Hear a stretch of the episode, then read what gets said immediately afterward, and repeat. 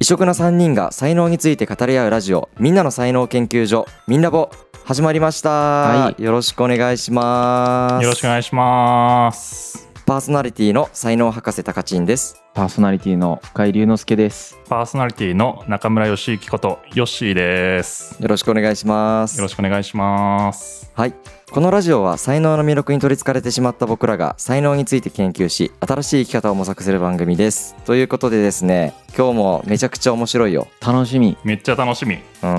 まあ、今日のテーマは、まあ、前回の続きになるんだけどうん。才能を生かすための発動条件っていうテーマですこれめちゃくちゃ大事だね。めちゃくちゃ大事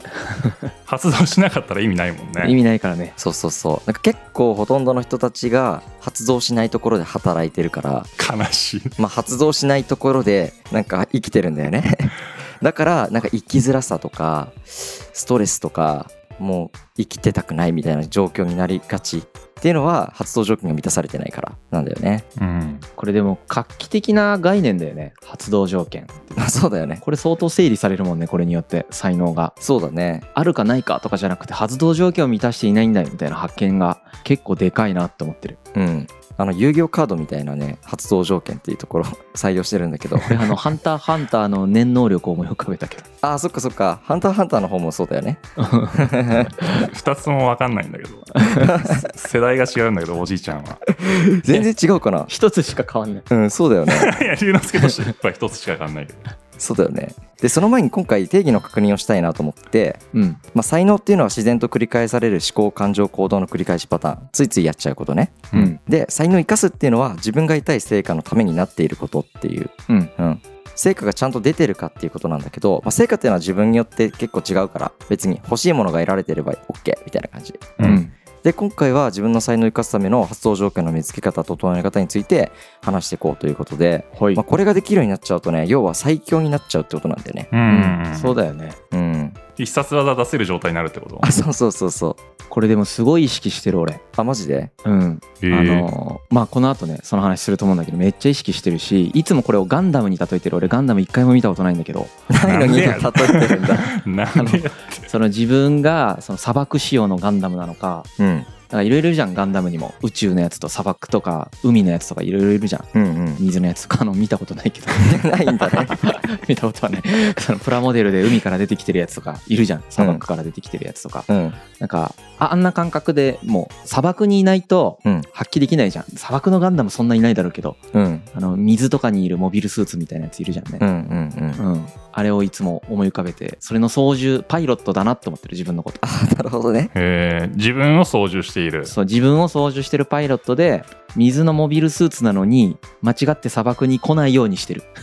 へえそれずっとやってんのなんか。めっちゃ考えてるそれまあもう今は考えなくてもできるけどうん。あの20代後半じゃないかな半ばぐらいからそれをすごく意識してるねうんへ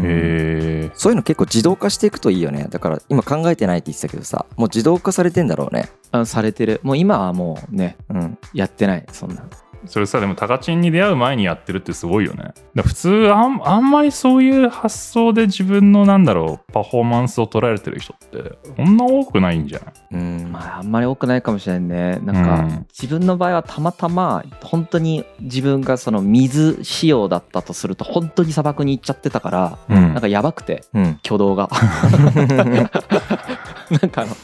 一つの機能も発動できないみたいな才能もああーじゃあーめっちゃ使えないやつみたいになってたんだめっちゃ使えてなかっただからなんか分かりやすかったすごくあわかりやすい失敗体験がキャリアの早めにあったとああそうだね失敗体験だと発動条件がめちゃくちゃね自分の場合限定的なんだよねーうんなんか結構いろんな人いると思うんだけど比較的広く発動する人とうんめちゃくちゃ限られて発動する人いると思うんだけどううんん限られてるタイプだったからうんう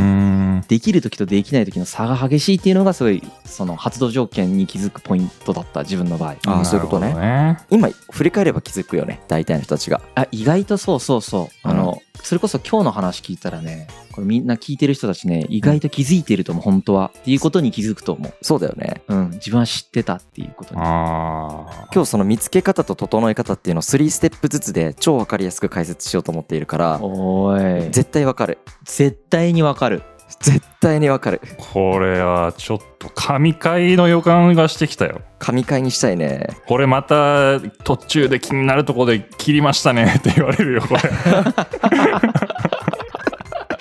申し訳ないまあねやっぱ次回も聞いてほしいのでうんちょっといいところで終わらせたいなっていうのはあってねちょっとす早く聞きたいね3ステップそうだよねちょっとそれもね今早く聞きたくさせたくて今喋ったいやでもなんかね、うん多分初回の回だったと思うけどさうん才能って誰しもが持っているものだとみんなそんな思ってないとうん特別な人だけが持っているものと才能はみんな一般的には認識されてるんじゃないかみたいな話あったと思うんだけどうんそれは発動条件かもねうん発動条件っていう概念をみんな知らないからうんうん才能が発揮されず結果的に自分は才能ないと思ってるだけみたいそうそうそそうだと思う本当うう、ん、うんなこれはだからみんなが大谷翔平になるための第一歩だねそうだねそれぞれの領域でねううんん、ああいうスポーツ選手とかはもうマジで発動条件を、まあ、トレーナーと一緒に整えていってるから、う、うんん、まあ、自分たちでも彼らはやっぱできないんだよね、うんうんうん、知らないしでも今は彼らは多分知ってるから自分たちでできるようになっててうん発動条件というものを教えてくれる人がいるかいないかで人生大きく変わるよね、そっか、うんうん、ピンチの時ほど打率が高くなったりねそうそうそうでもなかなかスポーツ選手とかだったらそうやって見てくれるけどビジネス領域とか仕事領域で教えてくれる人なんてまあまずいないよねまあいないよねいないよね上司とかもそういう目で見てないしね見てないうん発動条件とか気づけてないもんねうんうん普通はそうなんだよねでなんか飲み会でさ俺のこと分かってないんだよ上司はとかって愚痴られてんだよね うん そうだねでも自分も分かってないんだよね、そうなんだよねそう自分も分かってないし自信なくなるしねそうやって上司から分かられてないとうんうん本当に自分はダメなのかなとかなっちゃうしねそうそうそうでもこれさ上司を変えるの大変じゃんうんうんでも自分の発動条件分かれば上司に言えるよね言言える言ええるる私のやる気スイッチここですみたいなさそう言えるしあの会社辞めれるうんそうだね確かにねもうあここでは発動条件満たせないわってすぐ分かるからそうそう転職する時とか超使えるからねそうそうどこに行ったらいいかも分かるそっか環境を選べるようになるんだより明確にねそうそうそうそああもう神回だよこれ はちょっとは早く教えて。こここだけ有料課金した方がいいよ確かにこだけピーとかにして。う最低だよ ねはい3ステップみたいな感じでピピピピピって最低すぎる 引っ張って引っ張って引っ張ってあげくねまあ要はじゃあ本題いきますかう行きましょうはい、発動条件っていうのはまず定義から入ると才能が発揮される場所環境人間関係状態のことを指しているのねうん場所、環境、人間関係、そして状態。そう、はい。まあ、これらが自分が一番居心地がいい場所を探すべきなんだけどうん。じゃあもう早速そのスリップテップお伝えしていきたいと思うんだけどほう発動条件の見つけ方っていうのはめちゃくちゃシンプルでええもうまず一つ目にやってほしいのはうん。うまくいかなかった体験出来事を思い出してくださいあプライベートでも仕事でもいいもう例えば気持ち的に違和感があったとかうん。疲れたとかうん。なんかこの人といるとなんかわかんないけど結果的に絶対うまくいかないわとかうん。このコミュニティとかこういうプレッシャーかかっているとダメだわとか、うんあと短期間だといいなとか、うんでも長期間だとうまくいかないんだよなとかあと初動いいけどなんかその後の継続力マジやばいわみたいな、うあん。うんうん、そういうなんかうまくいかなかったことをちょっと見つけてみてほしいんだよね。やっぱり龍之介の例もそうであるように失敗事例から学べることやっぱ多いんだねめちゃくちゃ多いそうだね。だから、うまくいった時じゃないんだよね。逆でう。ん面白いねそううまくいった時ってね結構見つけづらいんだよね自分に自信なかったりするとそうだよね。あと気づいてないんだよね。うまくいってっから。あそうそう無意識でやっちゃってるからね確かに困ってもないし。うん、だからうまくいかなかったことって簡単にわかるじゃん失敗したことって残ってるじゃうんうんうんんで2つ目のステップはうん。それらの要因に対してうんどうしてっていうその問いを何度も何度も解いてみるのねうん。何回もね。うまくいかなかった時なんでうまくいかなかったんだろうみたいはいはい。ななんでなんでなんでってやっていくとあもう絶対にあの上司のあの威圧感だわとか分かってくるわけじゃ んうん、で威圧感ってじゃあそもそもなんで生まれてきてるんだろうみたいなとこも解いた方がいいよねうんう。うんうんん。自分がすごく軸がなくてブレブレだからマウント取られちゃってるんだなとかもあるしうん。うんなんか上司と人間関係そもそもうまくいってなくてあんまりご飯行ってないなとかワンワンしてないなとかもあるじゃんっうん。うんていうなぜなぜ解いていくみたいなうん。で3つ目のステップねはうい。んその答え自体が阻害要因だから最後にその省き方を整えていくっていう形であのじゃあそれを具体的にどうやって省こうかっていうのを定めたらあもうこれで自分の発動条件の見つけ方っていうのが整うっって感じ。なるほど。おおいいね。うん、あの、見つけるっていうのは、阻害要因を省くってことだったんだね。そうなんですよ。そうすると見つかるってことね。そう、そうすると見つかる。阻害要因を省くっていうのは、まあ、整え方の3ステップの中にも入っちゃってるんだけど、うん。これだと結構簡単に見つかんないうん見つかると思う。うん。あと阻害要因除いたはずなのに発揮されねえってなったら仮説が違ってたってことだもんねそうそうそう。それでぐるぐる PDCA 回しちゃいいんだもんねそう。俺もう発動条件の阻害要因めっちゃ省きまくること毎日やってるんだけど、ああ探しんでも今でもやってんだ今でも、やっぱね、一個一個ちょっと生まれてこないなんか、新しい人に出会うとかさ、うん新しいプロジェクトが始まるとかさ、うんうん行動すれば行動するほど阻害要因って出てくるから、うんうん、とか阻害要因が出ないように行動するとかをかなり意識してる1ヶ月後にこのプロジェクトで阻害要因に生まれないためにどうしたらいいのかなとか、うん今なんていう言葉を言っといた方がいいのかなとか、ああ予測も立つんだそれでうん、やっぱリスクエッジできるめっちゃああいいね自らどんどん阻害要因に飛び込むことってあるか、そっかそっからうん、予知できないもんね予知できない、うんあと変な人とどんどん付き合っていっちゃうとか断れないとかもあるじゃん、うあそういうのも予測しとかないとやっぱできないよね、うん。うん、なるほほどどそうっていう感じ OK? うん、で次に発動条件の整え方もうこれめちゃくちゃ大事なんだけど今日のもう一番の大事なテーマになるうんこれは発動条件っていうのはそもそも感情が影響していておお要はこういうことがしたいとかでもできないとか辛いみたいなそういうなんか感情がすごい影響してるんだねうん。で感情ってそもそも何かっていうと気がかりっていうところ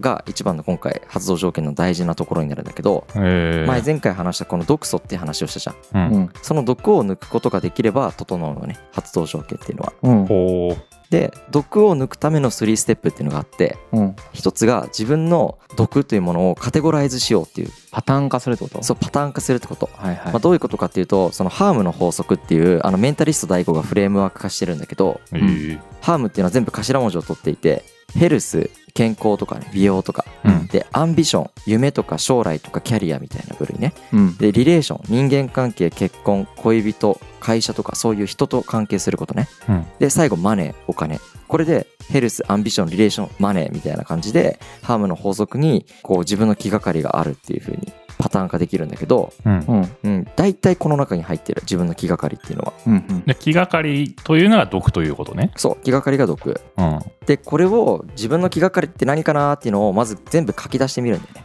うんううんんでそれをあの2つ目のステップなんだけど前回出てきた許しとか受け入れっていうことをするのねええ事実を受け入れる、まあ、この話はまた深いからちょっとまた別テーマで話したいんだけどうん受け入れ方みたいなのがあって、うん。うん、で逃げるわけじゃなくて受け入れるってまた違うんだけどでこれができると一気に楽になるとうん。ううんん。で3ステップ目それでもなんか受け入れられないものとかってあるじゃんう。うんんうん、とかあと物理的に影響を受けるものとかって存在してて例えば健康とかねうんなんか健康を害してることを受け入れすぎると何が起きるかっていうとどんどんメタボになるとか さそうだよねあと借金を受け入れすぎるとどんどん借金抱えるとかになっちゃったりするじゃんうんでこういう物理的なものは絶対解決しようねっていうのが3ステップ目うんっていうこのやり方でやると大体整う、ええはいはいはうい。んまあちょっと今話してもイメージ湧かなかったと思うからうん。みんなでねこの3ステップをやってみてはい。うん、どんな風に発動条件整えてるかなみたいなのをちょっとやってみようかなと思ってて、うん。うんいいねうん、事例欲しい事例がそうなんですよ、うん。これでもめっちゃやってる。全部。でもやってるじゃあ整え方の方やろっかうん。気がかりな方を、まあ、カテゴライズしようって話パターン化しようって話なんだけどううんん。どう2人はなんかヘルスアンビションリレーションマネーの中で今までやった気がかりある消してきた気がか りあ俺明確に健康だね俺もだわ。あーうんいや前職で病気してるからさうだよね。今の会社創業するときに二度と病気にならないってことがテーマだったもんねあそうだよねそれを大前提に創業したからえどうやってじゃあ整えてったのそれは健康はいやもうこれで俺4時間取れるよマジで ちょっと簡易版でお願い簡易版で簡易版で言うとでもあの一番やっぱ良かったのはね食だねあー食なんだ。うん食で健康は整うえ、どうやって変えた俺それすげえ興味あるわ。なん かね何やっても体のなんかだるさとか緊張感取れなかったんだけどうん。えっ、とね玄米菜食と無農薬の野菜に切り替えてうん発酵食品取り始めたらバリバリその腸内環境が整ってってうん、はそれでね精神安定していったね、あやっぱそうなんだうあ。んえ、それいつぐらいからこれはね5年前ぐらいかなで病気になって1年間あの普通に病院通院してて治ったとは言われたんだよね。ううんんで、メンタル疾患って完治っていう表現はしなくて、寛解っていう表現をするんだけど、うんうん治ったって言われたの。寛解ですと。うんだけど、だるいのよ、体。うんでジンマシン出んの、毎日。やばいねそう。で、頭も重いし、なんか集中力も続かないしっていう。うんで、なんか東洋医学ではさ、うん健康と病気の間に未病っていう概念があるらしくて、うん未だ病気にならずで未病なんだけど、うんで西洋医学はそこの概念がないから、病気でないイコール健康ってしちゃうんだけど、ううんん東洋医学の概念では、病気でもないし健康でもないっていう状態はいはいが設定されていて、あ、俺それやんって思ったのね。ううんんだから、その東洋医学的アプローチに切り替えていった、その後から。あで、一番聞いたのが食。うーうんん。それで腸内環境を整えようってなったんだ腸内環境を整えようと思って始めたんじゃなくて、うんなんかそういう食に切り替えていったら、うんたまたま腸内環境が良くなっていって、うんなんかその、汚い話だけど、毎日お腹下してたんだよね。あそうなんだ病気になる前から。 うんこれさ、多分多くのベンチャー経営者が人には言ってないことだと思うけど、うあうんん毎日お腹下してるベンチャー経営者、俺の身の回り結構多かったもんいや普通だよねうんほぼ普そ通うほぼ普通じゃん。俺便秘型だったけどうん2週間出ないとかあった2週間はやば いようんそれはやばいよね。で、だから結局、腸だよね。そうで出なくて固まっちゃって俺割り箸でつついて出したのそれはこ れ、い限界突破だねでやっちゃいけないらしいんだけど腸傷つけちゃうからね、や、そうだよ、そうだよ。うん、でもそのぐらい限界突破してた時期があったああ、みんな限界チャレンジしてますそねうそう。うんで、なんか、腸脳相関だったっけな、脳腸相関。なんか、これ、なんか、本で読んだんだけど、あって、うん脳と腸はかなり密接なつながり、結びつきがあるっていうことうんのがあって、うんまあ、後から勉強して知ったんだけどさ。うん第2の脳と言われてるもんねそうそうそう。あれ、お腹調子いいぞってなった時に、いうんや気分もいいなってことに気づくのだよね。ううんん順番的には。うんあじゃあこれ続けようこの食生活続けようっていうのをやっぱりその時間とともにさすぐには切り替わんないじゃんうんうんでも例えばそれを3ヶ月半年1年っていうふうにやっていくとああ健康みたいなうんむしろ病気になる前より健康でうん痩せてったしどんどんうんほー体のむくみとかも取れてって、ほーうん、そうするとねやっぱり体調がいいと気分も前向きになるよねううんんでよりこう勇敢な意思決定をしていけるようになるよねうんう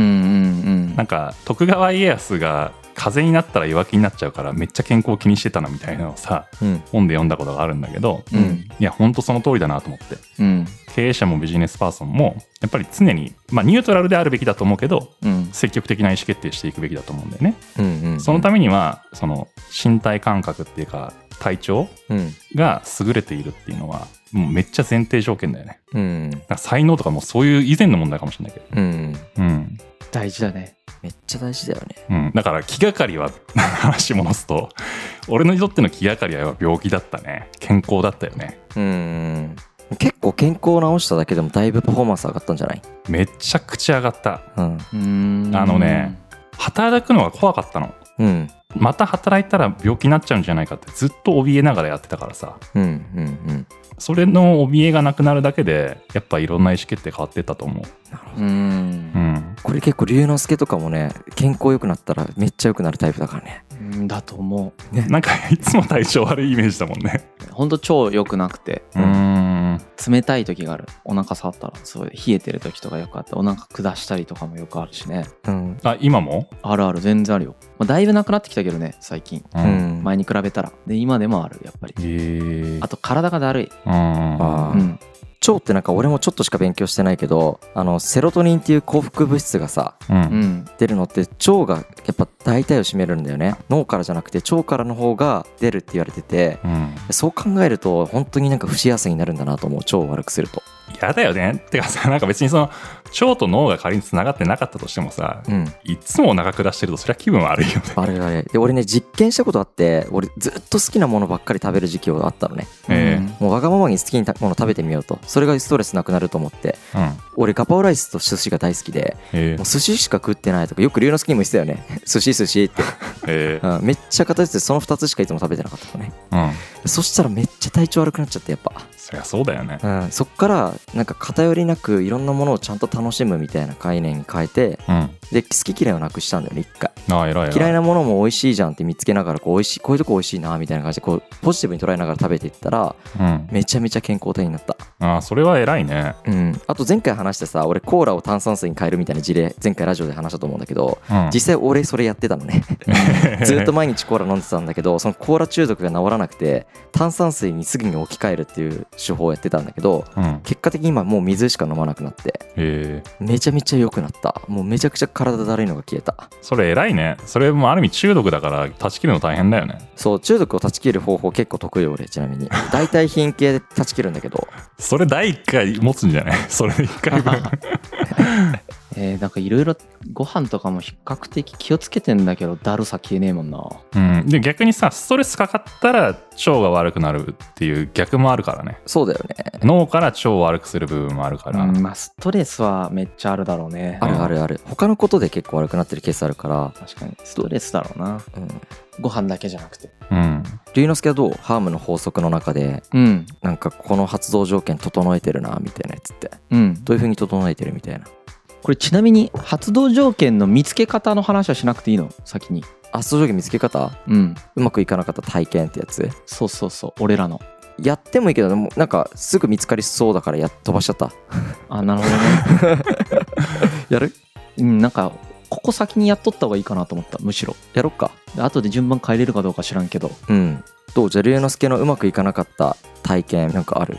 めっちゃあるえっとね一番最初にうん気づいたのがあの学生時代って好きなことやってればいいじゃん基本ううんん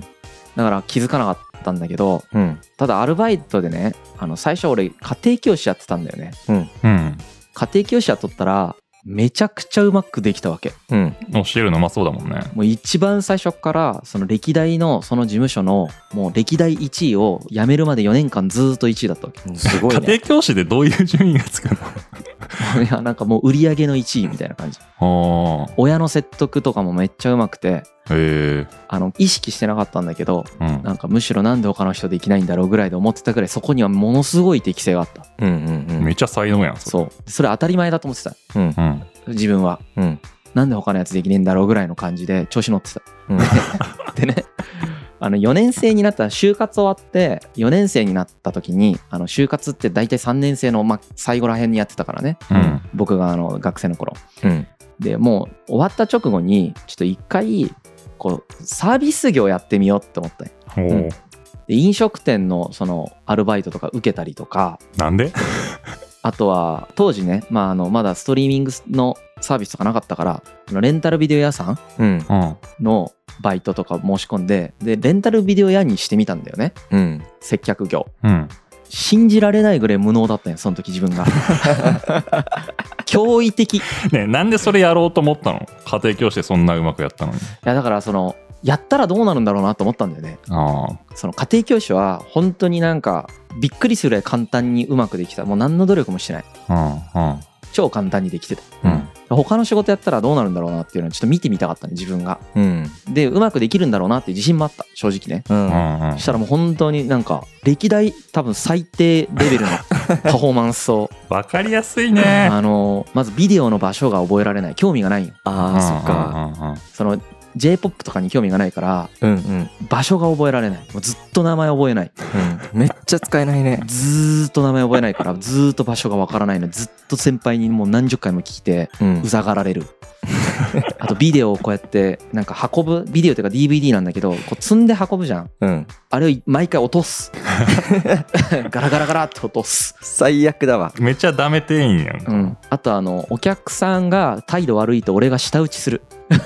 首やね首首本当に首レベルうがん本当にひどかったそれがねなんかすっごい対比的でうんうまくいかなかったそれがうんうんまずそれが最初にうまくいかなくてでその後就活はすごい頑張ってうまくいっていろんなとこ泣いてもらってで満を持してその東芝に入ったんだけどうんうん東芝 入ったら死ぬほどまたうまくいかないんだよねこれでうーん自信はあったのめっちゃ自信あっただってもう就活とか超うまくできたからその面接もすごくうまかったしうんうん全然緊張もしなかったうんおーでバンバン内定も取ってたんだけど、うんうんまあ、いざ入ってみたらねもうびっくりするぐらい無能なわけ はあいやでもさそこでの仕事はあのレンタルショップとは全然違う仕事なわけじゃん違うんだけどコミュニケーションが取れないわけそのまず一番最初は3ヶ月間工場研修だったんだよね半導体のうん半導体の工場研修もこれもうほんとひどいんだけどねもうつまらなくて異常 に異常につまんないんでもうその単純作業だからああそっかうんそうで俺あのもう音楽聴きながらやっててえ仕事中に仕事 中にやばいねでめっちゃ 「深い!」とか言われて叫ばれても気づいてないわけあの めっちゃキレられたりしててやばいねあの半導体の工場ってクリーンルームって言ってあの目だけしか出さないあの白いこう全身包むやつ着てるからバレないんだよねうんはいはいもう本当に今だから言うけどうんそれで聞いててさもうめちゃくちゃ怒られるみたいなそれぐらいやっぱり我慢ができないまずそういうことにうんうんうんあーそういうルールを守れないそしてうんうんううんん別に聞いてもいいだろうって思ってるわけよ自分は、うんだってそれで仕事のパフォーマンス落ちるわけじゃないしむしろ効率的だよねって思ってるから、うんまあでも使えなかったんでしょ使えなかっただからもう単純作業いつまでも覚えないわけ興味がないからああそっかこのボタンを押した後にこのボタンを押しますとか、うんもうほんと興味ないからもう何回やっても覚えないそれなんで興味がなかったのつまんないからだってそれ覚えてもその先に何もないからあー覚えてもその先にないことに対してつまんないと思うんだその先にないというか覚えたら終わりなのを知ってるからかなああ発展しないじゃんその作業を覚えることがうんうんじゃあこれを覚えてその次に何か新しい何かが出てくるわけでもなくこれを覚えるだけだしうんうん1ヶ月後にこの配属変わるの分かっててうんそしたらもうその使えなくなる知識だということも分かってるうんうんだからもう興味ない覚えようとしてるよ、うん気持ちではねだけど全然覚えてくれない自分がうんうんそのさっき言ったあの砂漠に水のガンダムなのに砂漠にいるみたいな感じだようねん だそうかいうこらとだよね頑張って操縦してんだけど全然動かないっていうこと、うんうんうんうんうんいやでもその会社さうん、かわいそうだよね会 社があいつ就活の時に面接めちゃくちゃいいこと言おったのに 何やあれ何やあれはいやもうほんとさ最初すげえもうほんと金の卵みたいなこと言われてた俺そしえたえらもうどんどんどんどん評価ボロクソになってってさ、うんもう毎日2時間ぐらい怒られてたんだけど、うんでその後そのオフィス配属されても、うんその上司とコミュニケーションができなかったんだよねずーっとうーうんあのね論理的に喋ってくれない人とコミュニケーションできなかったんだよね、んだって論理的なこと言ってないから何言ってんのか分かんないわけずーっと、そっかそっかそっかうんうんうんあと明確に指示してくれないうんコミュニケーション取れないってどういうこと興味も持てなくなっちゃうのもう論理的じゃないと相手がうーんっていうねなんつうんだろうねその日本企業の古い企業って今でもそうだと思うんだけどうん質問とかしても明確に答えてくれないし明確に指示も出さないわけこれびっくりすると思うけどうんああちょっとそれ俺想像できないわあの例えばねこういうことがあった